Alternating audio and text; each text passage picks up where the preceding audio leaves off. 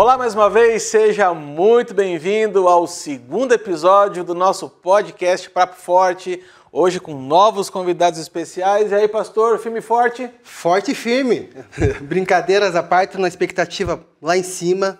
Estão com convidados especiais. A gente estava conversando um pouquinho antes aqui, eles dizendo: ah, poxa, no podcast passado, pastor Oca, pastor Marquinhos, agora tão, estamos nós aqui. Cara, se é homem, fique esperto, né? É homem, faz parte dessa casa. Talvez o convite chegue para você. Fica, fica a dica aí. É isso aí. Então, esse programa aqui é o Papo Forte, ele é um, um programa aqui da Comunidade de Vida Plena que é direcionado para homens. Então, a gente faz vários bate-papos aqui com assuntos sobre hombridade e já fica a dica para você compartilhar esse conteúdo para muitas pessoas. De repente, tem um homem que está precisando ouvir exatamente sobre o que nós estamos conversando hoje. Então, eu quero dar as boas-vindas aos nossos convidados. Carlos, tudo bem com você? Tudo bem. É, a gente está aí com, participando a primeira vez, né? Acho que a gente, inicialmente, primeiro contato, a gente fica tenso, mas estamos aí junto para aquilo que Deus tem preparado para essa noite. Maravilha. Carlos tem 62 anos, é um dos líderes aqui da casa, supervisor de grupos de crescimento, né, Carlos? Sim. Faço parte da supervisão de um grupo, né, de cinco lideranças, cinco líderes né, que caminham com a gente. E estamos aí nessa batalha, né, até a hora que o senhor quiser. É isso aí. E está com a gente também o Vinícius, também um dos líderes aqui da casa, do Light, do Ministério A2. Bem-vindo, Vinícius. Bom ter você aqui. Obrigado. Eu que estou muito honrado pelo convite de estar aqui à mesa com esses caras feras assim que eu admiro cada um e muito feliz e com a expectativa lá em cima de aprender, né, que é o objetivo aqui. Maravilha. Então, para quem não sabe, tanto o Carlos como o Vinícius, eles fazem parte do time do curso Homens Fortes, né? Sim. Então a gente está de certa forma também prestigiando o nosso time, afinal de contas estamos caminhando juntos já há algum tempo e, e ninguém melhor do que vocês para a gente é, conversar sobre esses assuntos de hombridade. Vinícius tem 26 anos, Carlos tem 62, 62. Pastor Luiz está com 40 aí? 8. 48. Não parece, mas é 48. 48, eu estou com 47.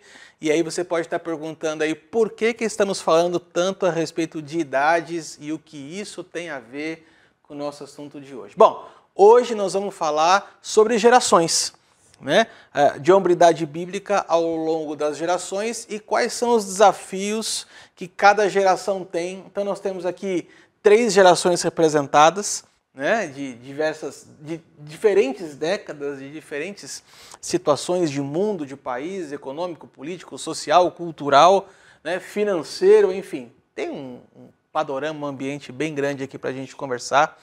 Mas para a gente poder dar essa essa palhinha, essa introdução, né, para a gente poder abrir aqui o meio-campo para a nossa conversa, talvez você não esteja muito familiarizado com essa questão das gerações, né? Esse é um estudo é, sociológico que existe já há muito tempo. Se você quiser depois pesquisar na internet, fica à vontade. Mas nós temos ah, o estudo de algumas gerações é, que nasceram ao longo de algumas décadas. Então o Carlos aqui ele é um representante da geração Baby Boomer, né? Nascida até 1959, né? Tem eu aqui e o pastor Luiz da geração X. X. X, nós somos X. É. É, e o Vinícius daqui da geração Z. E aí você pode estar perguntando quais são as diferenças entre tudo isso, o que, que acontece. Bom, gente, cada um de nós aqui nasceu num contexto histórico diferente. Né, numa realidade diferente. O Carlos nasceu numa época é, de pós-guerra, uma época de início do governo militar no Brasil, um, um, uma, um ambiente de, uh, de, de, reafirmação de trabalho, de força, é, a Revolução Industrial vindo no começo do século aqui. Então, é toda uma, uma visão daquela época. Nossa época, pastor Luiz, uma época de transição, podemos transição. dizer assim. Pegamos a transição tecnológica, da analógica para digital, pegamos uma transição aí em que nós precisávamos é, nos adaptar, mas a gente é, tem uma tendência a essa adaptação muito mais fácil, a gente analisando a nossa geração, é uma geração bem adaptável, assim, né? Desse contexto do analógico, digital, que é o que influencia diretamente no comportamento nos dias de hoje, né? É verdade. E o Vinícius já nasceu, já nasceu, a gente estava brincando aqui que ele já nasceu com e-mail, né? É. Já nasceu com e-mail, já nasceu com celular, já nasceu com Orkut. O Orkut, é. rapaz, Orkut. Necessitamos é Orkut aqui. Então, cara, na verdade, cada geração tem desafios diferentes, né? E, e porque a gente tem que olhar o cristianismo a partir do momento é, de, da época que cada um vive. Né? O cristianismo ele faz sentido porque ele influencia cada um na sua geração. Se nós vamos olhar as, as dificuldades, por exemplo, da, da época bíblica, nós vamos ver Paulo é, mandando cartas para várias igrejas, né? por exemplo, a igreja de Corinto, a igreja de Colossos, a igreja de Tessalônica, e cada uma dessas cartas ela tinha preocupações que diziam respeito ao contexto daquela época. Então fica difícil até da gente falar assim, o que, que era mais difícil, a época lá de Corinto ou a nossa época hoje? É uma pergunta sem resposta. Na verdade, cada época tem a sua dificuldade, cada Sim. época tem o seu desafio. Né? É então eu queria começar escutando um pouquinho o Carlos. É, Carlos, me diz uma coisa. Na tua época de infância, vamos pegar aqui desde os seus, seus primeiros passos, assim, né? É, quais eram os, os, as principais características ou quais eram os principais desafios né, que você enfrentou na sua geração na formação da sua hombridade? É, na, na realidade, eu tive uma formação assim, é, naquele tempo, é, meus pais, meu pai né, era militar, minha, família toda militar, e eu vim de uma geração assim forte de, de obediência, de cumprimento, de, de ser ali é, uma hombridade, né, de, de seguir aquela linha dura, né, é, então ele sempre cobrava da gente no período de escola, né, de, do traje, de como né, andar, é, de obedecer, e era, e era, assim em cima de, um, de uma dureza assim em cima de é, não cumprisse aquela meta havia castigo, né? tinha que é, até a varinha estava lá para colocar na linha. Então foi assim um período assim que é, bem duro pelo próprio regime que ele sofreu, né? Já com os avós, que meu avô veio da Alemanha na época, né? Na guerra e ele veio fugido e veio para o Brasil. E, então quer dizer que ele já vinha de uma geração dura, meu pai. E daí depois né, também no militarismo, que também tinha um segmento duro, né? E no período, na época também, meu pai era o militarismo. E aí a gente chegou. Mas hoje me alegro porque através disso foi um, a gente seguiu uma, uma linha assim de postura, né? É, de, de essa obediência, aquilo que a gente vê nos dias de hoje, né? Que é o, a falta do respeito. E aquilo, na realidade, o respeito era muito importante. É, como diz, na, o mundo dizia assim, no fio do bigode, né? Obediência, você é ou não é. Você tem que cumprir aquilo que você falou. É, a questão, a questão da, da honra, né? Da obediência, acho que é uma palavra que você Sim. usou, acho que encaixou muito bem. Eu lembro de relatos dos meus avós, né? da minha mãe principalmente, dizia assim, quando eu era criança, bastava o meu avô, o meu pai olhar para mim que eu já sabia que eu tinha alguma coisa errada, né? As crianças elas identificavam a severidade do momento, né, a, a seriedade do momento, só de um olhar. Sim, né? É, eram, eram épocas muito diferentes, é, né? Bem diferente, bem diferente. Seu pai, você chegava assim, por exemplo, quando tinha alguma reunião em casa de família, né? Ou que chegasse alguém é, e você tivesse alguma coisa errada, ele, ele só olhava para você.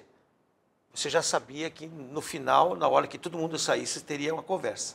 Mas, mas, vamos, a gente olha para esse contexto de, de rigidez, né? Sim. Era bem rígido, mas é, tem, tudo tem os seus dois lados, né? A gente vê a gente vê o lado bom de toda essa rigidez, porque é uma geração que ela vem com uma, uma bagagem de responsabilidade muito mais aflorada, né? De, de, de foco de obediência, de continuidade, persistência. Né, né, persistência. Então isso ficou é, era é muito latente dentro da, da tua geração. É, você quando olha para trás e vê o que você se tornou, a tua caminhada, você consegue identificar isso? Sim, é, a gente é, consegue porque na realidade quando é, você foge, né, você, acontece de repente algum momento que você é, é, acaba se saindo pelo mundo que nós vivemos, aquilo te dá uma cobrança. Mas não foi isso que o pai ensinou, né? não foi assim que ele te direcionou. Então a gente coloca no eixo. É, é, e na realidade, em alguns fatores, é, é, até a, a, a, talvez a própria a dureza, a severidade naquele momento, nos dias de hoje, trazendo para o mundo espiritual, ele às vezes cria uma barreira, às vezes no sentido do medo da, assim, da, da mão de Deus sobre você. Então, se, isso faz com que você fique pensando seriamente. Mas a gente sabe que ele, Deus é amor. Né? Uhum. Né? Mas a gente, então, então, num ponto, essa, essa disciplina, essa dureza coloca você, mas a algum ponto ela te traz alguma situação. Né? E Eu lembro muito bem que, é, se posso aproveitar a oportunidade que aconteceu comigo na infância, é, de um fato que aconteceu como criança, que eu estava brincando e eu caí de uma árvore, quebrei meu braço e pela dureza do meu pai, eu sabia que dentro do coração dele ele tinha um cuidado muito grande, ele fazia tudo o que podia para nós, porque ele é, sempre foi bombeiro, então tinha um período bem difícil, sem salário, mas ele nunca deixou de faltar nada em casa. E então ele era o cuidado dele, mas nós tínhamos aquele, ele como um pai duro, um pai rígido. Então a gente tinha medo. Então, quando eu fui brincar e eu caí de uma árvore, quebrei meu braço. E, em vez de eu correr para os braços dele para pedir socorro, eu corri para fugir dele. E me corri me escondi debaixo de uma cama. E me assustado, com medo que ele ia brigar comigo. E daí, nesse período, eu saí dali, é, ele estava trabalhando na casa do meu tio, e ele chamava pelo meu nome e eu com medo não respondia. Chegou que no momento ele ficou tão preocupado que ele foi à, minha procura. Aí ele chegou na minha casa, que é do lado, assim, na casa do meu, do meu tio, e me chamou. Eu vi, eu percebi que estava desesperado, né, o chamado dele. Daí, onde você está? Daí eu saí debaixo da cama e fui assim, me escondi do lado numa parede assim, e ele me viu. Daí, o que aconteceu com você? Você está eu estou te chamando faz tempo, você não ouve, não responde. E daí ele percebeu alguma coisa normal. O que aconteceu com você que está se escondendo? Daí, quando ele falou, do que você está se escondendo? Eu estava com o braço quebrado, assim, coisa. Quando ele olhou, ele se desesperado. Ele falou, pelo amor de Deus, me pegou daquele jeito que ele estava, tudo, e, e pegou um ônibus, naquele tempo não tinha carro, pegou o ônibus e levou para o hospital. Então ali eu vi o amor dele, o cuidado dele, sendo que eu, eu via de um lado de cobrança e ao mesmo lado ele tinha um amor, ele tinha um cuidado, ele fazia tudo aquilo para cuidar, para proteger. É engraçado, né? Você vê hoje em dia esses vídeos das gerações, né? Geração de 60, tropeçava, nem ligava. Já viram esses Bateu o ombro na bateria. Quebra o braço, amigo. E entra embaixo da não, cama. Não vou falar pro meu pai. Eu não, não, consigo eu me imaginar dentro desse contexto, mas tem toda uma. Tem, né, a, questão da história do pai ali. Puxa, isso é, é, é, é incrível ver como. É, essa é uma história que é comum para muitos da tua, da, da, tua geração. Né? Uma geração que aguentava o, o tranco ali justamente por um temor um medo até acima do normal, porque é uma geração que foi criada dentro dessa rigidez, né? Que, é, claro, a gente vem para o nosso contexto aqui de, de espiritual, é, é, você sabe andar na linha. Sim. Quando pisou fora da linha, parece que uma vozinha já fala assim, ei, não é assim, não foi assim, aquilo Sim. que você falou. Então, é, tem o um lado bom do negócio, né? É triste ouvir isso, a gente não é. consegue encaixar isso nos dias de hoje, uma situação como essa, um arranhadinho no joelho, você já está cuidando, o filho já está nos, nos, berros e você já está levando ele para, né? Nem o metiolate arde mais, né, Nem o metiolate arde mais, é verdade. É verdade. É verdade. Mas é, mas é que nem só isso é o sentido. Não é que, ele, que se ele pegasse, ele, ele iria brigar, né? É que a gente acabou sim, realmente. Sim. Porque a gente que ele tinha um amor muito profundo, né? Por isso que ele tinha. Era é, um, um excesso de cuidado, creio, né? De, que ele tinha com a gente, pelo amor, e a gente entendia do outro lado, colocando o medo em primeiro lugar. Né? Normal, né? Pastor, uma coisa. É, agora tá, o Carlos estava falando aqui, eu, eu, vou chamar de Miller porque eu não estou acostumado Sim. a chamar de Carlos, tá? É, é, é, difícil ficar falando força, falando força para é. chamar de Carlos, né? Sim. Miller. É, é claro que não, não diretamente isso, mas enquanto ele falava aqui, me veio uma coisa no coração para a gente conversar aqui entre nós, né? É, dentro das devidas proporções, talvez cinco anos a mais, cinco anos para cá, cinco anos para lá, é, o Carlos tem idade para ser meu pai e a gente tem idade para ser pai do Vinícius. Olha só. Né? Então aqui a gente tem mais ou menos três gerações, e aí eu vejo, pastor, a questão da hombridade e da criação dos filhos, porque tudo que aconteceu na geração anterior à nossa serve de referência, a gente olha como referência para a geração futura. Porque o, o, homem, ele é isso, na verdade, ele é uma ponte de gerações. A gente pega da geração anterior e transfere para a geração futura, e todo homem, ele é uma ponte de gerações. Né?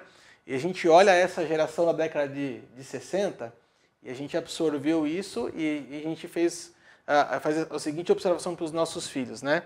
Como é que eu vou tratar os meus filhos agora, baseado na experiência da geração anterior? Então, como eu não queria falar de mim, eu queria que o pastor falasse um pouquinho, como é, como é que foram os seus desafios de hombridade na tua geração? É, é interessante isso, porque assim, eu, eu venho de uma geração, a geração X, é uma geração onde é, o posicionamento tanto da mulher quanto do homem ficaram mais fortes em relação a muitas coisas, principalmente a independência e tudo mais. E aí, quando você vai para a história, você olha dentro dessa geração, é onde se teve muito mais é, casos de mulheres mães solteiras. E eu sou literalmente um fruto disso. Eu sou filho único de mãe solteira, né? Eu, às vezes eu tenho com um jargão. E a, qual que era a referência de educação e direcionamento da minha mãe para comigo, já que eu não tinha pai? É meu avô. O meu avô. Então a rigidez, o que o meu avô fazia, o que o meu avô direcionava, o que o meu avô ensinava que era um homem rígido, eh, que é uma geração bem mais, é, um pouco distante ali, mas ela, ela tentou colocar dessa forma. Eu fui criado pela minha mãe e pela minha avó. Então, é, a criação foi, não, você precisa é, é, obedecer, né? tinha a questão de, de correção, mas aí a, a, geração anterior vem com o ensinamento e, e conflita, depara com o comportamento da geração atual, daquela geração. Então, é, o meu tempo é outro. Encaixa algumas coisas daquilo que foi é, é, me, me, passado. É, e a, a, o, o, meu contexto foi, eu tinha que andar na linha, mas aí eu tinha algo a mais. Na minha geração, tipo, não, eu não estudei, você vai estudar. Né? Porque se você quer ser alguém na vida, você vai ter que estudar. Então, o, o foco da minha criação foi totalmente para que eu pudesse, né, eu fui cuidado, educado, mas a minha direção era estude. Você tem que terminar os seus estudos. Então, é, na minha família, eu sou o primeiro a entrar numa faculdade e terminar uma faculdade. Na minha família, no contexto total, assim, sabe? De, de tios, primos e tudo mais. Então, é, porque o foco era esse. E os, quais eram os obstáculos? Daí, a, a, a questão maior é que eu fui é, é, educado e corrigido por mulher, por mãe, por vó, por tia. Então, é, é isso para mim, é, o meu maior é, conflito era é, porque eu não tenho um pai, né? Então, é, e, e, a, e ela acabava me querendo me ensinar conforme o meu avô, o meu avô ensinou ela, e o meu avô era rígido. Então ela queria impor uma rigidez num tempo em que essa rigidez já não estava encaixando mais. Né? Num tempo em que eu via uma outra, um outro quadro acontecendo com meus amigos, meus amiguinhos, meus amigos adolescentes, que não, já não se encaixava mais com, com aquilo que a minha mãe queria colocar sobre a minha vida. Né? Então, dentro do meu contexto, da minha geração, o foco sempre, e aí eu vejo um contexto, eu brinco, né, que a minha geração, assim, a minha geração onde eu morei, todos né, foram para a faculdade. A grande maioria foi para a faculdade, terminou a faculdade, porque esse era o foco, terminar os estudos uma geração que veio depois, a gente brincando, e eu não quero antecipar as coisas aqui, a gente já percebeu que não estava tão preocupada com isso, apesar de ser algo que é, a minha geração está querendo impor para eles. Então, meus obstáculos, eh, aí você também pode dar uma complementada bacana, porque nós estamos no mesmo barco, irmão. Na verdade, eu, eu ia jogar um, uma pitadinha de tempero aqui dessa, nessa, nessa geração. Existem duas, dois dados históricos que fizeram parte da nossa geração na década de 70, né, que eu acho que são importantes para a gente pontuar aqui. Primeiro é no final da década de 60, no começo da década de 70, a Revolução Feminista, onde a identidade do homem e da mulher começou a ser questionada, ou os papéis na sociedade começaram a ser questionados.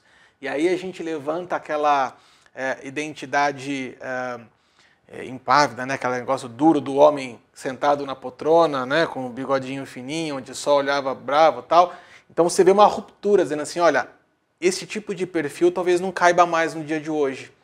Se aquela geração... Aí eu, eu, eu tenho muita dificuldade assim de entender, talvez não tivessem tanta importância para os estudos ou se eles não tivessem, tivessem condições de completar os estudos. Por quê? Naquela época, a ênfase era acabar o primário. Exatamente. Quem acabava o primário já era considerado alguém que avançou muito nos estudos. Então a nossa geração, pastor, é uma geração que olhou para trás e falou assim: opa, eu preciso romper com isso aqui e criar algo novo. Exatamente. Eu preciso subir um degrau. Então, ao mesmo tempo que nós somos uma geração onde a gente olha para trás e resolve subir um degrau, há um questionamento da identidade do homem e da mulher e existe um agravante no final da década de 70, que é a lei do divórcio no Brasil. Então, a estrutura familiar começa a se desmontar, vamos dizer assim, respaldado pela lei, onde você tem no começo da década o questionamento do papel do homem e da mulher e no final da década o divórcio legalizado. Que você não vê isso naquela geração. Não vejo nessa geração aqui. Não é bem isso. E que vejo muito mais na geração dele. Que nem, nessa geração muito, muito se ouve que não precisa casar. Não precisa nem casar mais. É. Já é uma, é uma, uma, uma outra esfera aí. Porque é né? tão avançado, né? É. Que daí eu vou casar, daí depois é maior trabalho pra separar, né? É, já, já é, é, pensado dessa forma, né? Exatamente. É porque eu vejo na, na época do meu pai, até ele está completando agora 64 anos de casado. Uau. E, então eu vejo que ele sempre é, é, teve isso e nos ensinou que aquilo que a gente assumir é eterno. né? Então o segmento que ele diz, então hoje ele tem 68 anos de casado e com certeza em todo esse período ele cumprido, mas ele nunca aceitou e não direcionou o ensinamento de separação. Mas você sabe, eu vou, eu vou abrir para o Vinícius falar depois, mas uma coisa que você falou para a gente ter no nosso cabidinho aqui de assuntos no meio da conversa, né? Na tua época, Miller, uma coisa quebrava, o que, que acontecia? A gente consertava. Consertava. Na tua época, o negócio quebra, você faz o quê? Comprou novo. Compra outro. e isso, Muito isso mais- se aplica para os relacionamentos, né? Exatamente. Às vezes fica muito difícil você consertar um casamento, ou consertar um relacionamento é mais fácil você começar outro. Porque essa é a visão do mundo. Essa é E aí vocês começam a entender por que, que eu falei do cristianismo em relação à geração em que se vive. Né? Porque a gente entra num- numa, numa conversa onde a gente vai começar a confrontar coisas imutáveis com coisas que mudam o tempo inteiro. Como é que a gente equaliza isso? Né? Mas antes de entrar nessa discussão, eu queria escutar um pouquinho o Vini. Vini, conta pra gente assim, 1996, né? Brasil já era tetracampeão de futebol. É verdade. É? Eu vi. Eu vi. O mundo que você chegou já era um mundo completamente diferente do nosso. Já era um mundo tecnológico, já era um mundo digital, vamos dizer assim, um mundo com celular que a gente já brincou, né? Como é que, como é que você entende que foi a construção da hombridade na sua geração? Então, é, é muito bacana assim ver vocês falando. É, eu também e, e ver a diferença, né? Porque o, o pastor Luiz é filho de mãe solteira e eu também, né? Porque minha mãe se separou quando eu tinha dois anos, né? E ela também tem mais ou menos a, a idade ali onde vocês estão. E ela trouxe um pouco dessa mudança assim para minha realidade, porque como ela me criou, então assim, o meu avô é, ele era muito rígido, né? Eu acho que é, é muito. A, história parece, né? É, a história é muito parecida. Só que ao mesmo tempo, não sei se isso coincide, vocês podem. é, mas assim, parece que abriu um desdobramento. Tipo assim, na, na, na época do Miller, a gente tinha que seguir dessa forma e era dessa forma que tinha que ser feito. E na de vocês, não. Mas a gente pode estudar. Então tinha um outro caminho. E a minha mãe, ela, ela trouxe muito isso, assim, de, de, de para mim, assim, de dar atenção que ela não recebeu, de mudar as coisas, mudar a ótica, sabe? Só que ao mesmo tempo, é como o pastor Luiz falou também, é, essa essa persistência, essa honra, essa hombridade, ela é importante para formar o caráter do homem Totalmente. né? Então eu cresci com minha mãe me protegendo numa bolha. Só que eu não sabia lidar com os meus problemas, porque quando chegava, por exemplo, assim, ah, eu queria tocar guitarra, por exemplo, né? Então ela ia lá, ela fazia o esforço dela, ela comprava guitarra, comprava caixinha. Daí eu ia na segunda aula, ah, não, mas tá muito difícil essa nota aqui, já não quero mais. E daí, como ela teve essa criação de querer isso, de querer ter voz, né? Uma geração que queria ter voz, ela ouvia minha voz de criança, porque estava chegando num desafio. Então ela, não, então se você não quer, então não vamos. Só que, tipo assim, eu não enfrentava os meus desafios, né? Porque, assim, a gente sabe que pra gente conseguir algo, a gente precisa ir além dos desafios. Porque, assim, não é porque a gente estava enfrentando uma dificuldade que ela vai estar para sempre. E pra gente conquistar as coisas, a gente precisa passar por essa dificuldade. E eu acho que, assim, um problema grande da minha geração é isso, é de enfrentar apesar das dificuldades, porque é como o Arthur falou, é muito mais fácil a gente trocar, a gente comprar outra, a gente fazer de uma outra forma o que a gente não, não, tá, não tá fluindo. Entendeu? Se eu não aprendi a tocar violão na segunda aula, então não é pra mim, eu vou trocar outra coisa. E na geração do Miller já não. Se eu tenho que tocar violão, então eu vou ter que tocar e vou dar um jeito, né? E é muito legal. Então Vai acho até que conseguir. É verdade. Exatamente. E daí eu tive que aprender, né? E, e- e como convertido, assim, foi muito bacana, porque é, a gente parece que ganha uma, uma visão, um panorama geral que a gente não tem antes de- da conversão, né? De que, tipo assim, isso se aplica em todas as áreas da vida, né? Então, assim, eu tive estágios e quando eu começava no estágio, assim, e, e a nossa geração, ela tem muito isso de, tipo assim, cara, eu sou... o mundo me deve alguma coisa. Vocês já ouviram isso? Sim. Né? Então, se eu tô entrando como estagiário, cara, rapidinho eu vou ser diretor. Se eu não for, eu vou para outra empresa porque eu mereço ser o diretor, né? Eu sei do meu potencial. Exatamente. Então, assim, no começo eu sofria, porque eu olhava um chefe, ele tratava mal alguma coisa, eu falava, cara, não, não é pra mim. E na dificuldade eu desistia. Até o momento em que Jesus falou comigo e falou, cara, mas independente das dificuldades, você precisa perseverar, né? E eu lembro muito da história de Jó, né? Que ele relatava, ele teve as injustiças ali e, e às vezes se questionava, mas ele foi um homem persistente, né? E Exato. como a persistência, ela é atemporal, né? E, e talvez tenha sido mais é, contundente no tempo do Miller do que no nosso tempo, sabe? Por, por, por acho que talvez esse excesso de honra, de hombridade, de fazer tudo da forma que tinha que ser feito, na nossa geração, não sei, né? Vocês como pais podem passar isso um pouco, que vocês sentem até de relatos de outros pais, né? Mas tipo assim, muito rígido meu pai, então eu vou dar muito amor, eu vou proteger meu filho. Se ele tiver com dificuldade no inglês, eu vou tirar do inglês, né? E aí a que- quebra esse esse enfrentar que a pessoa precisa, né? É verdade. Eu- ele falando, eu comecei a lembrar é, que a gente, a gente- é muito engraçado essa questão de geracional, né? É, é- essa geração é a geração que a gente pode dizer que mais recebeu, recebe a atenção dos pais do que as nossas gerações. A geração aqui do Miller é uma geração, é, a baby, como que é? Do boomer? É, eu não sei, eu não tenho as manhas essas palavras aí. Então, é, explosão de filhos aí, né? Explosão de. de, de- é, cara, muito irmão. Os caras não tinham muito tempo, pai e mãe não tinha muito tempo ficar dando atenção para cada um. Então era a regra. Todo mundo na mesma regra. Aqui, já. Né, na nossa geração foi instituído, logo após essa geração foi instituído ali o, o anticoncepcional, já reduziu essa questão de filhos. Então, assim, aqui dentro desse contexto, a atenção é total. Né? Foi é, é- é- é aquela coisa, não tem tantos irmãos, é, é- é mais programado, aquela coisa toda, né? Então tem toda essa atenção. É, e assim, é muito isso que você tá falando, assim, por exemplo, a minha mãe, ela tinha, tipo assim, os sapatos que ela tinha eram das irmãs. Então ela comprava, o meu avô comprava pro mais velho, né, pra mais velha, e aí ia passando pra ela. Então ela tinha que usar algodão na ponta, né? Então assim, o que que ela projetou? Meu filho não vai passar por isso. Então eu não via a dificuldade dela receber o salário e ir lá comprar o tênis. Eu só via o tênis e queria aquele tênis, né? Então assim, ela quebrou desse processo né? E aí eu tive que reconstruir também isso, sabe? Como homem mesmo, porque a gente precisa disso, né? Eu vejo que a hombridade, a honra, elas são necessárias na nossa vida. Eu acho que tudo tem um equilíbrio, né? Eu acho que são duas gerações assim extremas, né? De uma hombridade, uma honra muito, a- né? Porque se você não for respeitoso, se você não fizer tudo daquela forma, não é nada. E na nossa geração é o contrário, né? Ali é, exposto isso, né? Já aprendia, era exposto. Aquela questão de você chegar, se chegar à visita você não fala nada até que eu te deixe você falar. Isso. Não, não, não tinha. é, e aqui se- é, é quase que é, é- é- é no impulso, aquela coisa assim de você "Ei, dar boa noite pro, né, Uhum, pra visita, né? Tipo assim, "Ei, é, é conversa de gente grande, né? Então, Sai tudo do isso. quarto, né?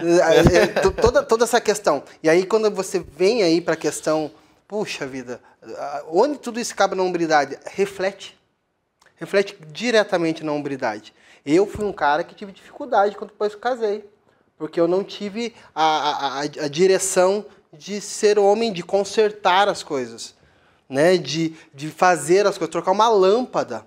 Né? Hum, Porque sempre teve alguém que fizesse né? Mas eu não fazia na minha geração, ah, na, minha- na minha, na minha eh, no meu cuidado, né? A minha mãe, eu não fazia essas coisas. Então eu, não- eu fui criado ali por mulheres. Então eu não tinha muito essa questão.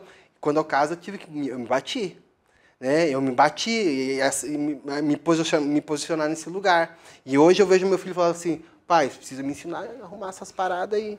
né? Eu não quero me bater, não, eu ouço o senhor falando. Então, assim, também é uma geração que fala, cara, a hora que entende que é importante, ele absorve o que ele quer aprender. Né? Ah, então, é, e, e, e, aí a, a, a, questão da hombridade que ela não muda, né? essa questão do posicionamento do ser homem que não muda, isso é o legal. Porque ainda vai refletir aqui. Sim. Em algum momento, por mais distantes que sejam gerações, ainda vai refletir. Aqui é mais fácil. O que é um pouquinho mais complicado é o comportamento dessa geração aqui refletir para cá. Sim. O, uma coisa que o, que o Vini falou, que é fato, né? A roupa era sempre do irmão mais velho e depois ia passando para o novo, né? Ou seja, o irmão caçula nunca ganhava nada novo. É. Né? Sempre passava é. de uma geração para outra. Isso era normal que acontecia, né? Então, mas isso vinha muito da visão é, de linha de produção de série onde tudo era feito em linha de produção, então estamos falando aqui da década de 40, 50, 60, indústria... Revolução ah, Industrial, né? né? Ah, ah, então tudo era em série, então se pensava de forma muito mais coletiva. Aí você percebe que ao longo dos anos, a, a mentalidade coletiva ela vai sendo substituída pela mentalidade individual. Então hoje, se na época do Miller ele usava a roupa do irmão mais velho, hoje se o filho do Vinícius não tiver uma roupinha com o nome bordado é, na porta do, do quarto, sapatinho, não serve. A gente parte de uma visão coletiva para uma, uma visão individualista, onde cada um, é, cada homem da nossa geração, vamos dizer assim, agora geração eu falo da nossa época, vamos dizer assim, né? A gente quer ter experiências únicas. Tudo é personalizável. Primeira coisa que a gente, quando a gente adquire um qualquer produto, é a gente pensa na forma que isso pode ser personalizável. A gente não pensa mais coletivamente. A gente pensa individualmente as coisas. Né? Então, é, você falou uma coisa que eu quero é, forçar, é, aliás, reforçar, porque enquanto você falava me veio uma, uma, uma frase na cabeça, que é uma frase antiga que diz assim: o avião ele só levanta voo com o vento contrário. O que faz o avião subir é o vento contrário é. embaixo da asa. Ou seja, enquanto o vento for todo a favor, onde tudo for a favor, o avião não levanta. É, se você quer ficar forte, você vai para academia, você vai fazer o quê? Você vai levantar peso para você fazer força para aquele músculo. Hoje o que acontece? Eu quero ficar forte em três meses. Então eu reduzo esse nível de esforço que eu tenho tomando bomba, tomando remédio, fazendo um suplemento, não sei o quê. Por quê? Porque eu quero resultado. Eu quero um negócio rápido, né? eu quero um negócio meio que instantâneo. Então, essa visão do coletivo para o individual, a questão de não fazer força para as coisas, vamos dizer assim, né? Porque a gente pegou a geração onde a gente tinha que se esforçar. Ah, você quer um tênis novo? Então você vai trabalhar, pega o seu dinheiro, guarda e compra. Né? Hoje não, hoje a mamãe compra para você, filho. Porque é assim que. Essa geração houve muitos pais dizendo assim: na tua idade, eu já trabalhava. exatamente, exatamente. Eu já tinha tal coisa. Mas é bem por aí. É, e, uma, e, e o último pilar que eu queria levantar para a gente poder contextualizar isso, né? É assim: na época do Miller, da nossa época, a gente tinha uma mentalidade de produção. Então a gente, era, a gente tinha o nosso valor por aquilo que a gente produzia. Né? Então, a visão de produção ela foi aos poucos sendo substituída por uma mentalidade de consumo. Então, hoje, o, é, a gente não avalia mais pelo aquilo que a gente produz, mas por aquilo que a gente consome. Então, o homem dessa geração, ele não chega num lugar e fala assim, o que, que eu posso servir aqui? Não, ele chega nos lugares e fala assim, como eu posso ser servido? É o resultado, né? O mundo me deve alguma coisa. É. É o resultado. A mentalidade de consumo está fazendo com que a perspectiva de hombridade seja mudada no mundo, porque hoje o homem ele vem para se servir. E aí, pastor, vamos entrar numa, numa, numa num viés é, da igreja, vamos dizer assim, né? Que eu acho que cabe essa conversa aqui, é, de forma breve, mas cabe. Muitas vezes as pessoas elas escolhem igrejas por aquilo que elas oferecem. Exatamente. O que pode me servir? O que a igreja me serve? Então eu venho aqui, então eu me sinto bem, eu estou confortável, as luzes me agradam, o som está no volume bom, a palavra do pastor é boa, ele se veste bonito, meu filho está sendo bem cuidado. Opa! Percebe como isso é uma mentalidade de consumo? É. Né? Não é uma mentalidade de eu venho aqui, a igreja não tem nada, puxa, é lugar perfeito para mim, eu consigo servir nesse lugar. É, e assim, a, e a, a, tem aquela visão também, né? Uma geração anterior, você se contentava com um prato feito, né? Então, assim, era uma igrejinha, que era aquele, né? Violãozão, café com pão, blém, blém, blém, blém, blém, e estava tudo bem. Era um contexto. Hoje, essa, a nossa geração, essa geração, ela vem, ela não quer o prato feito, ela quer o buffet. Ela quer poder escolher aquilo que ela vai né, colocar no seu prato. Né? Não é, é, é uma, uma, geração anterior, se, você não decidia que era para o teu prato, era o que era bom para você. Que era bom para você. E aí, acho que agora a gente pode entrar na, na discussão propriamente dita do assunto. Aqui, para quem está acompanhando, isso aqui foi só a introdução, né? Foi só para dar aquela amaciada no assunto, né? Mas é, eu quero abrir, então, a, a, a, gente trabalhar alguns pilares né, da hombridade, para a gente comparar as três gerações, quais são as dificuldades de cada um. E eu quero abrir essa discussão é, com uma, um caos, né, uma história que eu, eu gosto muito de contar essa história sempre. Diz assim: Na minha época, na tua época, na tua época, a gente quando ia na padaria, a gente pedia café. Ou café com leite no máximo. Né? Era café, café com leite no copinho transparente ali e fechou. Há uns anos atrás eu fui numa padaria e aí eu falei para a pessoa assim, eu quero um café. Aí a pessoa falou assim, o senhor quer um, um café pequeno, médio, grande, o descafeinado, um café com leite, um cappuccino, cappuccino avelã, cappuccino baunilha com canela na borda, ou eu fiquei olhando para a pessoa, falei, você vai me desculpar, eu quero só, eu quero café, né? Mas você percebe que conforme as gerações vão avançando, as, as, a, o número de opções vai aumentando. aumentando. E isso vai fazer com que muitos caminhos sejam apresentados para a gente. Né? E aí eu quero fazer o primeiro confronto com as Escrituras, quando Jesus apresenta somente dois caminhos a porta estreita e a porta larga. Não tem a porta média, a porta curta, a porta com esteira. É o prato feito. É a porta estreita e a porta larga. Né? E hoje, muitas vezes, a geração do Vinícius se vê diante de oito portas diferentes. E fica difícil escolher. Né? Então, eu entendo que a gente, de certa forma, precisa provocar os homens, né, e quem está nos, nos acompanhando, de voltar muitas vezes às Escrituras e falar assim: o que, que as Escrituras me dizem a respeito do que é ser homem? Porque uma coisa é certa: né? os pilares é, de Deus para o homem são os mesmos desde o Éden. O que muda é o em volta. Como a gente vai enfrentar nossa, as nossas circunstâncias baseadas naqueles pilares que são é, imutáveis, vamos dizer assim. Né? Então, o primeiro pilar que eu queria trazer para a gente conversar é o pilar da integridade. É, é um assunto é, recorrente, né? inclusive no curso do, do Homens Fortes, é o primeiro assunto, é o que a gente abre, porque a gente entende que se não for falado de integridade logo no começo, de nada adianta a gente falar de outras coisas. Né? Mas a integridade no sentido de ser inteiro, de ser verdadeiro, de ser coerente, ou seja, cumprir aquilo que fala. Né? Na tua época lá, Miller, é, como é que você via essa questão da integridade? Quais eram as dificuldades de ser íntegro na sua época? Na realidade, eu vejo que meu pai, assim, ele sempre foi uma pessoa íntegra nesse sentido, que ele foi um, uma pessoa, assim, muito... É, ele nos ensinava a, a, que aquilo que nós assumíssemos teria que ser até o final.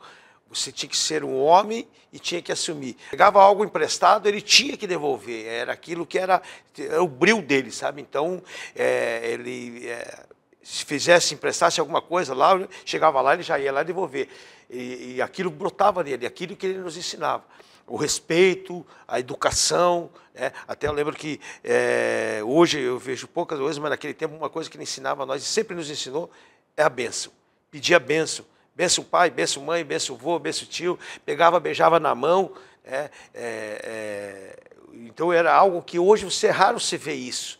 É, então, ah, algo que eu vejo assim, que ele sempre foi íntegro, ele foi uma pessoa muito correta, muito direcionada e nos ensinou nesse caminho. Ah, uma coisa que a gente sempre fala, que assim, né, você, inclusive no começo da, da, do episódio você falou, né, era no fio do bigode. É, fio do... É, você não é. precisava um papel assinado para poder fazer com que a pessoa cumprisse o que ela tinha prometido. Se ela tinha empenhado a palavra, aquilo seria suficiente para ela. Né? Seria suficiente para todo mundo que estava em volta. Uma coisa dessa geração que é bem legal, e a gente conversou um pouco disso acho que antes, né? É que era mais fácil ser íntegro. Não tinha muitas escolhas, não tinham oito portas, não tinha uma, eh, uma diversidade de, de conhecimento. Era uma coisa um pouco mais restrita. Então eu, eu penso que era aquilo. Não tinha muito que fugir daquilo. É. Né? né? Então se vivia aquilo muito com mais. É, é, era muito mais aflorado aquilo ser direcionado porque o teu contexto era aquele, Sim. né? Não foge muito. O, nosso ainda também já mudou um pouquinho mais, né?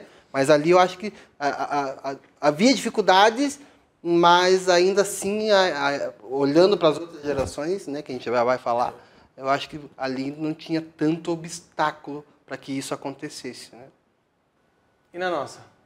Cara, nossa, eu fiquei falando e pensando. Tava ganhando tempo, né? Tava ganhando tempo, porque assim, cara, eu fui criado na rua, praticamente, né? É, então, na rua você aprende o que não presta. Você aprende o que presta e o que não presta, mais do que não presta. Né? É, principalmente porque, no meu contexto, eu não tive um pai presente.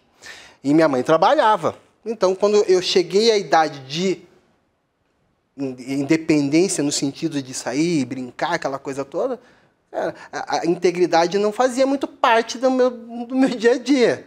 Na verdade, quanto mais eu pudesse me dar bem, melhor. Deixa eu te falar assim, eu ia falar para vocês assim, a tal da lei do Gerson. Né? Isso é década de 70, a Copa de 70, Gerson jogou, jogou da seleção brasileira. É, a lei do Gerson é a seguinte coisa, você tem que levar vantagem em tudo. E isso se tornou, né? se, te, se, tornou um jargão do jeito brasileiro, né, cara? Exatamente. Então isso tá, na nossa geração ficou muito enraizado. Ficou dessa, dessa forma. Então, assim, é, a integridade, eu comecei, é, na, na maior, com a responsabilidade, eu comecei a enxergar a integridade como um valor que eu precisava é, é, pagar esse preço. Né? E aí, com a, com, a, com a conversão, claro, aí realmente descortina de uma forma, falar, cara, eu preciso ser, não tem negociação. Mas a, na minha geração, na, eu fui muito levado a essa coisa de me dar bem, de me dar bem em todas as coisas. Tanto que a gente fala muito na geração, agora, nesse tempo agora, que qualquer coisinha é bullying. Na nossa época, não era bullying. A gente tirava sarro e quem se desse melhor na questão do tirar sarro saía por cima. Então não havia aquela questão, eu vou ferir o coração dele, vou mexer eh, as emoções, as, com as emoções, essa questão da bênção. Eu fui ensinado com a bênção, então eu pedi a bênção para aqueles, meu, minha avó, meus tios. Mas foram, fugiu desse contexto, não tinha bênção. Né? Então é, não era uma coisa tão assim da minha geração tão é, é, forte a ponto de eu ser realmente íntegro em tudo que eu fiz. Pelo contrário, eu fiz muita besteira dentro desse contexto porque é, a, a, essa geração era, apontava para esse lugar, cara, quem tem que se dar bem, tem que se dar bem, né? Então, independente de como, você tem que se dar bem. Sim. E o Vini? Então, é, é, bacana ver vocês falando assim, porque eu acho que tem, tem muito disso na nossa geração também. Assim, é que na verdade o que mudou talvez seja esse foco no resultado. Então eu tenho oito portas, e qual porta me leva mais rápido?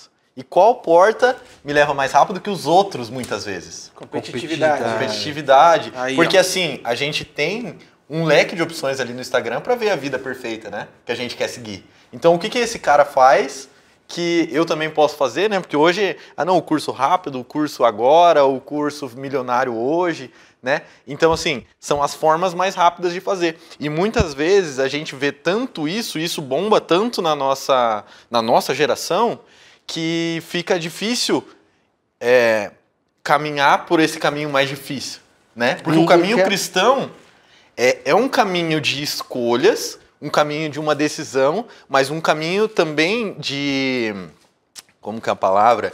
De dizer não para algumas coisas. Né? Renúncia. Renúncia. né? E, e você renunciar a algo para as pessoas pode sair como um tom, né? Tipo assim, nossa, é, é o bonzão, não quer fazer isso, não quer fazer aquilo, né? Tá se achando. E, é, e, e assim, eu acho que a nossa geração ela busca muito resultado, sabe? Ela busca muito esse, tá, mas o que, que eu preciso fazer para chegar ali?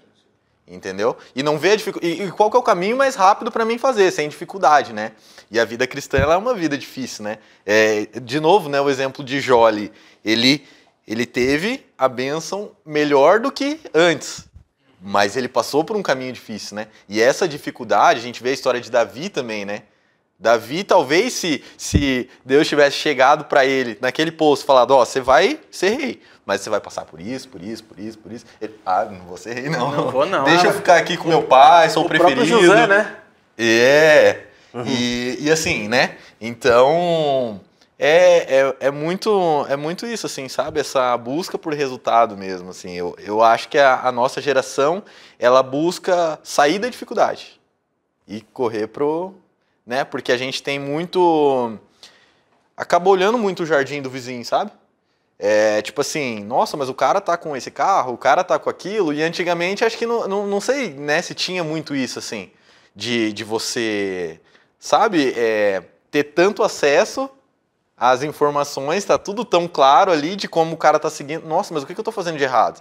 Né? O caminho que eu estou seguindo, nossa, eu estou nessa empresa aqui há tanto tempo, então eu vou sair, porque está errado o que eu estou fazendo. Né? E, e, quando a gente olha para Cristo e se aproxima de Cristo, é que é a resposta, né? Pastor, eu vou dar uma, jogar uma fogueira aqui, uma pergunta, mas não, não vou complicar, prometo. É, a gente estava falando de é, duas portas em detrimento a oito portas, né? A gente pode falar isso que existe assim, no reino de Deus existe um preto e um branco, né? Um preto e um branco e não áreas, de, áreas cinzas, vamos dizer assim, né? É, dentro da, da, geração do Vini, talvez exista muita área cinza.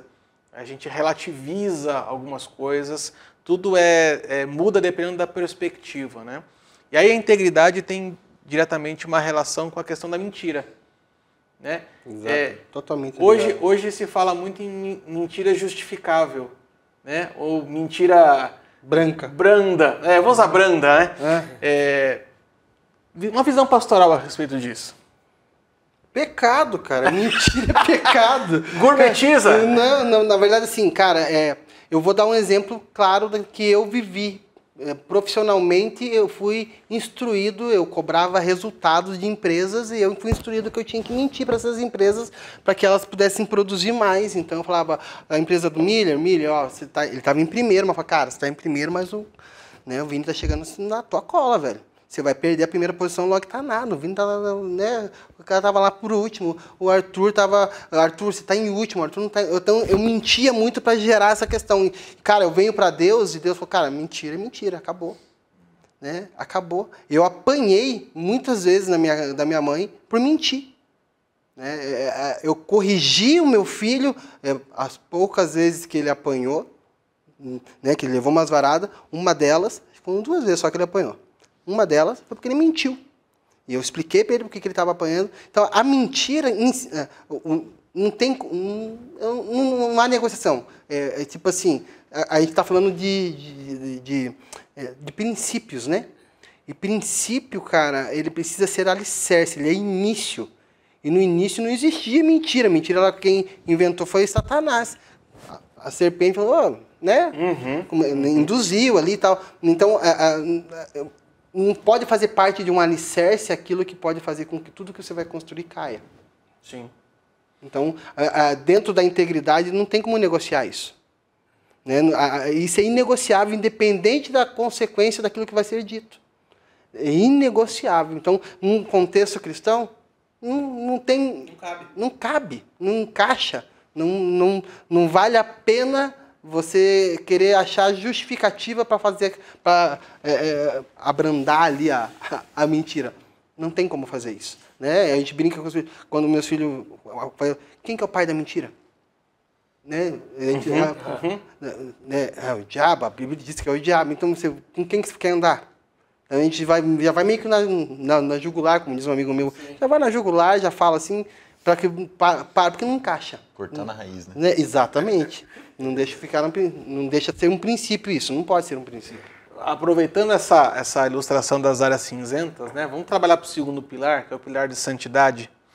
Né, porque aí a, a, entra nesse, nesse mesmo viés da relativização da santidade. Né? Eu escutei hoje uma ilustração de um pastor num sermão, achei muito legal. Ele fala assim: Você tomaria uma garrafa de água mineral onde no rótulo está escrito assim: 98% de água da fonte, 2% de água de esgoto? Tomaria? Não. De jeito nenhum, né? Por que, que a gente acha então que Deus aceita 98% da nossa santidade? Então, aquilo que não serve para a gente, a gente muitas vezes quer colocar isso diante de Deus como se fosse algo aceitável. Né? E uma coisa que um pastor falou para mim há 15 anos atrás, ele falava assim: Deus nunca vai baixar a régua para a gente. A gente é que tem que chegar na régua dele. Né? É, os desafios da, de se manter em santidade hoje, Vini, para a tua geração, para não ser sempre injusto, vou começar sempre com o Miller aqui. Cara, eu acho que muito difícil, né? Porque o acesso à informação trouxe muita coisa boa, mas muita coisa ruim, né? Porque hoje é fácil. Ao mesmo tempo, a gente até estava conversando, é algo que a gente não consegue esconder, mas é algo que o acesso é fácil. Então, assim, é, não sei como era antigamente, né? Mas em relação assim a, a pornografia, esse tipo de coisa, é algo é, assim, coisa de um minuto. Você vai ali e consegue o que você quiser, né? Então, assim, é algo que, às vezes, porque a gente vai ter momentos de fraqueza e de fragilidade. Então, você se manter firme nesses momentos, talvez seja mais difícil nessa geração, sabe? Porque naquele momento de fragilidade, você cai no pecado. E aí você cai no pecado e você fala, ah, já caí mesmo, entende? E talvez, acho que esse seja o ponto mais difícil, assim, nessa geração, sabe? Quanto mais, quanto mais facilidade ao acesso do pecado, mais alto tem que ser o nosso muro. É, talvez, na, talvez por isso que na, na, época do, do Miller as casas fossem todas de muro baixinho, né? Porque o risco de violência, vamos dizer assim, era muito menor do que a gente tem hoje. Quase nulo. Então, quanto mais próximo uh, do, do, do, do, pecado, né, vamos dizer assim, mais alto tem que ser o nosso muro. E como é que era na tua época, Miller? Essa, essa dificuldade com a questão de santidade? Na, na, realidade, é decorrente da minha situação, como eu expliquei já desde o início da, da minha vivência, é, a santidade, no caso de você fazer alguma coisa errada, né, é, a pornografia, coisas. Quando a gente era jovem, você acabava é, desenvolvendo na escola, com livro, livro né, que as revistas pornográficas e tudo, mas é, quando caía no conceito de, de, de, de, de um pai descobrir, havia o castigo né, apenas sobre aquele erro ali. Então eu começar a buscar a santidade a partir de quando eu conheci, comecei a conhecer Jesus. E hoje é um período constante de cada vez, cada vez mais se santificar. Então eu não, eu, quando eu falei, eu vim muito, muito tarde é, conhecer a cidade, sair, pegar um ônibus, porque ele tinha medo. Né? Eu, por isso que eu digo que o cuidado dele era muito grande. Ele tinha um cuidado, ele tinha um amor, então a proteção. Uma coisa que é característica da nossa geração né, que eu acho que é intermediária entre eles aqui. Na época do Miller, tinha o tal do footing, né, que fazia nas praças. Né, minha, minha mãe e minha, minha avó contam isso. Né, os meninos andavam no sentido horário e as meninas andavam no sentido anti-horário na praça para poder fazer as paqueras. Né? É, hoje o Vinícius faz isso, é, teoricamente, no celular, no WhatsApp, na rede social. Só de, de aplicativos de relacionamento, sei lá, deve ter uns cinco hoje. Eu não faço ideia quantos tem ao certo. Mas a nossa época era uma época de transição, onde a gente podia é, ter contato com pessoas, tanto na questão presencial como na questão online. A, a presença de mulher no nosso ambiente de trabalho é muito, era muito maior do que na época do Miller. Né? Então, para a gente existia essa, a, essa é, essa dificuldade de você saber encontrar a distância, talvez, né, do que era ter um, um relacionamento sadio do flerte. Então, eu não sei se, se, na tua, no teu contexto tinha um pouco disso, assim, como é que, como é que a gente podia, na nossa geração, entender isso, assim, porque é, é relativo, né? Na época, na, só para assim, te encerrar, na época do, do, do Miller, talvez só fosse considerado traição o ato propriamente dito. Na época do Vinícius, hoje, uma conversa, talvez no WhatsApp, já seja considerado. Né? Na nossa época isso era um troço meio nebuloso, né? Era um, é um troço que quase, não vou falar imperceptível, mas que, que demorava muito para vir à tona. Porque virou, virou, virou uma. Vamos pensar assim. Cara, um- era comum. Virou, era comum. Eu vejo, assim, eu lembro, assim, eu, eu na minha adolescência, eu fui trabalhar numa academia. E eu, cara, o cara que era da, da, da recepção ali, da administrativa, ele era casado. E eu conhecia a esposa dele e eu via ele du- durante na vida na academia agarrado com as meninas. E de noite ele ia para casa. E a mulher não desconfiava. Se desconfiava também, não, não, não sei bem o Percebi. contexto. Mas isso era muito comum. Muito comum, assim. É, eu, eu, eu vi meu, meus primos fazendo isso, eu vi. Então, para mim, é, dentro, na minha concepção, dentro da minha, de- dessa geração, se tornou algo normal né, a, a ponto de não se é, a, a- a coisa acontecer do lado da esposa ou do marido, mais da esposa, né? Agora que a coisa parece que está mais aflorada dos dois lados, mas não se percebia, né? É, Você, come- você começa a ouvir histórias dessa geração de muitas pessoas terem duas, homens têm duas famílias. Né? Então, verdade. duas famílias uma em cada cidade, ninguém sabia. Vai descobrir depois que estão tudo grande, porque era tudo, como você falou, muito nebuloso. É aquela coisa muito oculta, assim, muito, né? E acontecia de uma forma muito mais constante do que é, aqui, porque aqui hoje é mais, mais exposto, e lá era uma, era uma barreira a ser vencida, né? Então aqui era um pouco mais nebuloso, mais constante. Sim. Até, até uma diferença entre as duas gerações que estão aqui, né? E a gente ficou nesse meio do caminho. é, foi criado um verbo que até então não se existia aqui, que era o tal do verbo do ficar. É verdade? Né? Na época do Miller era incabível você pensar em ficar. Ah, não. né? Na época, na geração do Vinícius, é incabível você não ficar. Né? Que é a grande luta deles. que é a hoje. grande luca deles. E aí, aí eu volto de repente naquele gancho, né, de relações duradouras para relações descartáveis. né? Ou, ou seja, eu paro de servir aquela pessoa com quem estou me relacionando e passo a me servir dela. O que ela me oferece de volta. Né? Isso aqui dá, uma outra, dá um outro episódio para É. gente ir lá para frente. É, então essa questão de santidade, ela sempre foi uma luta de lá até aqui, né? Talvez lá seja, dependendo do contexto, foi era mais fácil, mas aqui a luta, as lutas começaram a ser maiores no sentido de, de visibilidade, né? Tá tudo na tua cara. Então, tá tudo na tua, é, o, assim, ó, o cardápio tá aqui, Tá aí. né? Você que escolhe. Tá disponível. Está disponível. Então, é uma- a, a santidade hoje, o- o- você se firmar dentro, olhar para os princípios mesmo de Deus e se firmar neles, você é, é esforço, é nadar contra a correnteza, é andar na contramão da sociedade. Cara, isso é muito. E é o que você exemplificou, é esforço. E quanto mais esforço você faz, mais forte você fica. E aí você mais vencer, mais vencedor você se sai de cada batalha, né? Até, até puxando o texto bíblico, fala que o reino de Deus é tomado por esforço. Não dá para esperar que as coisas cheguem prontas. Não dá para esperar que a santidade seja um download. Não dá para esperar que, como Matrix, né? processo. Quem sabe a gente é, durma normal e acorde íntegro, vamos dizer assim. O processo. São coisas que a gente tem que aprender.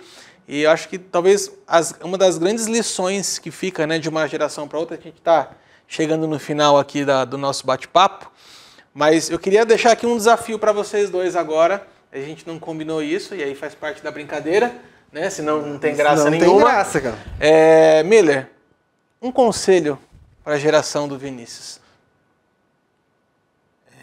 Olha nos olhos dele lá. Um conselho o para conselho ele. é aquilo que é, eu particularmente digo, né, pelo que eu vivi, pela minha vivência, né, precisa realmente se manter aquele homem íntegro, aquilo, né, que principalmente agora eu não conhecia Jesus. né? Então, depois que eu conheci Jesus, eu queria ter conhecido antes. Mas então hoje eu conheço, então hoje é uma luta, né, que isso tem que entender. E você não, você já conheceu Jesus, você já tem Jesus no caminho. Então aqui para frente é seguir os caminhos da santidade e seguir, que a realidade você só vai ganhar. né? A tua família, os teus filhos, né, vão ganhar com tudo isso.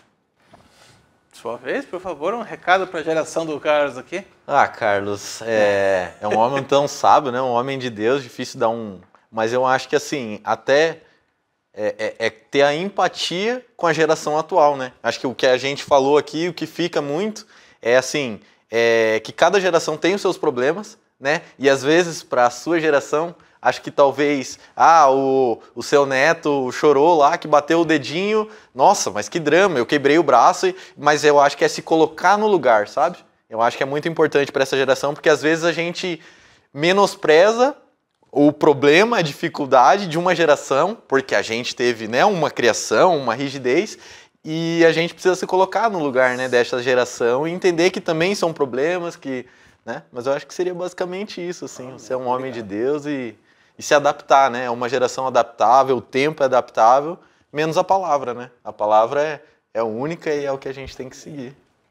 Bacana. Eu queria só, hoje eu, na minha devocional, Deus falou muito comigo a respeito da palavra princípio. E assim, eu, eu falei, princípio, porque a questão de princípio é, é o começo, é a raiz, é a origem. E quando você começa a ler a Bíblia, a primeira palavra lá, no princípio, a terra era sem forma vazia. E aí Deus começa a fazer. E Deus termina todo o seu contexto de, de criação dizendo: Deus viu que era bom. Então, assim, eu queria deixar um recado, assim, um, uma dica, uma direção. Cara, comece, quando for decidir algo, quando for construir algo, quando for fazer alguma coisa, é, olha para o princípio do, daquilo que você vai fazer. Olha para ver se Deus vai achar bom. Hoje, hoje a, grande, a frase que ficava no meu coração, assim, cara, se eu perguntasse de tudo que eu fiz nessa vida, se eu conseguisse ter perguntado para Deus, Deus, vai ser bom isso? O princípio com Deus é o alicerce que vai suportar tudo que for construído em cima. Né? E princípio, ele não pode ser quebrado. O princípio, ele é eterno. O princípio, ele não muda. É né? né? As gerações, os desenvolvimentos, os conflitos, tudo muda. Princípio, não. Né? Então, quando você olha para o teu casamento, o princípio da aliança, até que a morte separe. Né? Uma, uma, uma vida em Deus é uma vida que você vai renunciar por causa dos princípios. Porque esse é o alicerce que vai fazer sustentação para que você possa construir tudo que Deus tem como plano. E ele vai sustentar, ele faz parte do início. Então ele vai sustentar tudo. É. Se nós quebramos princípios, tudo pode ruir. E, e, uma coisa também, Deus falou muito comigo também a respeito disso, assim, e a respeito do pro, propósito, né? Eu acho que essa geração nossa, ela precisa confiar muito no processo, né? Às vezes a gente busca o resultado, mas a gente esquece que talvez a gente não esteja naquele resultado ainda, porque a gente precisa passar por um processo. Né? E eu acho que esse processo é realmente colocar isso nas mãos de Deus, porque nem sempre, né? Eu sofri muito com isso e eu espero que, que quem está nos assistindo não sofra, mas assim, de não confiar e colocar aquilo nas mãos de Deus e até que Deus te abra o caminho, te mostre, não seguir por aquele caminho, né? Porque isso acho que vai quebrar muita, muita, é, vai, vai deixar a gente de quebrar muita cara, né? É, é, colocar nas mãos de Deus e esperar o tempo de Deus, não o nosso tempo. E isso é o, o segredo do sucesso, assim, eu acho que para essa geração. Para cada um, para cada geração, para cada pessoa, existe um propósito firmado para esse tempo específico. Você é resposta para a sua geração, assim como você foi resposta para a sua geração, assim como nós somos resposta para a nossa geração. Nós, como homens, fomos chamados para ser um agente ativo a gente não é passivo na história. A gente é sal, a gente não é salgado.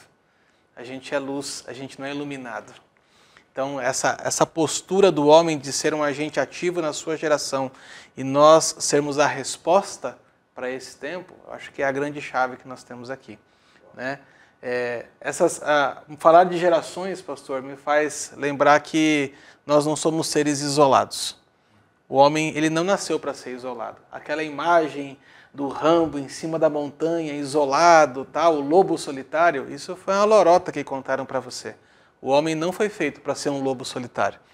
O homem foi feito para andar em alcateia, porque nós precisamos uns dos outros. Eu, o que eu não tenho, você tem, o que você tem, eu não tenho, o que você tem, eu não tenho. Então, acho que essa a gente pode encerrar esse, esse episódio aqui hoje, que ó, Foi bacana. Quero agradecer você que ficou conosco aqui esse, essa uma hora de bate-papo foi muito bacana. E a gente quer ter um hábito agora de todo episódio, no final, trazer uma sugestão de leitura para você que é homem dentro do universo masculino. A gente quer trazer hoje este título para você: Teleios, o Homem Completo, de Larry Titus. Uma sugestão de leitura para você saber um pouquinho mais sobre o projeto de Deus para a vida masculina. E mês que vem vamos estar de volta, se Deus quiser. Se Deus quiser, Ele quer. Amém? Então, já deixa aqui o seu joinha, compartilha esse vídeo. e Já sabe, mês que vem tem Papo Forte de novo aqui. Um grande abraço. Tamo junto. Tchau, Deus tchau. abençoe.